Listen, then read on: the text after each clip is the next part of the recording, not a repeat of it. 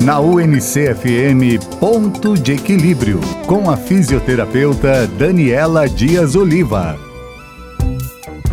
Bem-vindo, bem-vinda ao Ponto de Equilíbrio. Como ontem falamos da cinetose, surgiram várias perguntas no WhatsApp, então eu vou responder aqui a dúvida da minha amiga Juliana, que tem que levar um saquinho na bagagem de mão quando viaja com os filhos. Ela me disse que quando a filha dela já vomitou umas 10 vezes e que ela não aguenta mais parar o carro, ela pede para a filha dormir. Pronto. Tá aí uma típica paciente de cinetose. Falando sobre esse mal-estar em quem está viajando de carro, o primeiro sinal disso será a palidez, frequentemente seguida por bocejos, inquietação, suor frio em cima da boca e que vai dando uma moleza em todo o resto do corpo. Depois disso, a sensação de náusea vem, salivação excessiva, desconforto físico, dor de cabeça ou tontura e pode até ter que parar o carro para vomitar nos casos mais intensos. Juliana e outras pessoas que estão ouvindo.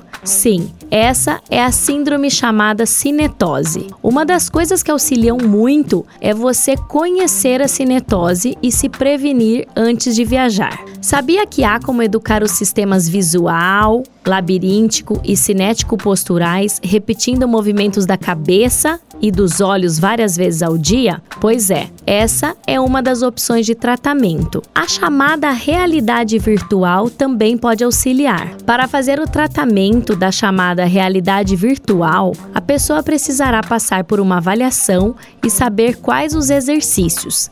Depois, ela repetirá o treino assistindo vídeos indicados pelo fisioterapeuta várias vezes ao dia.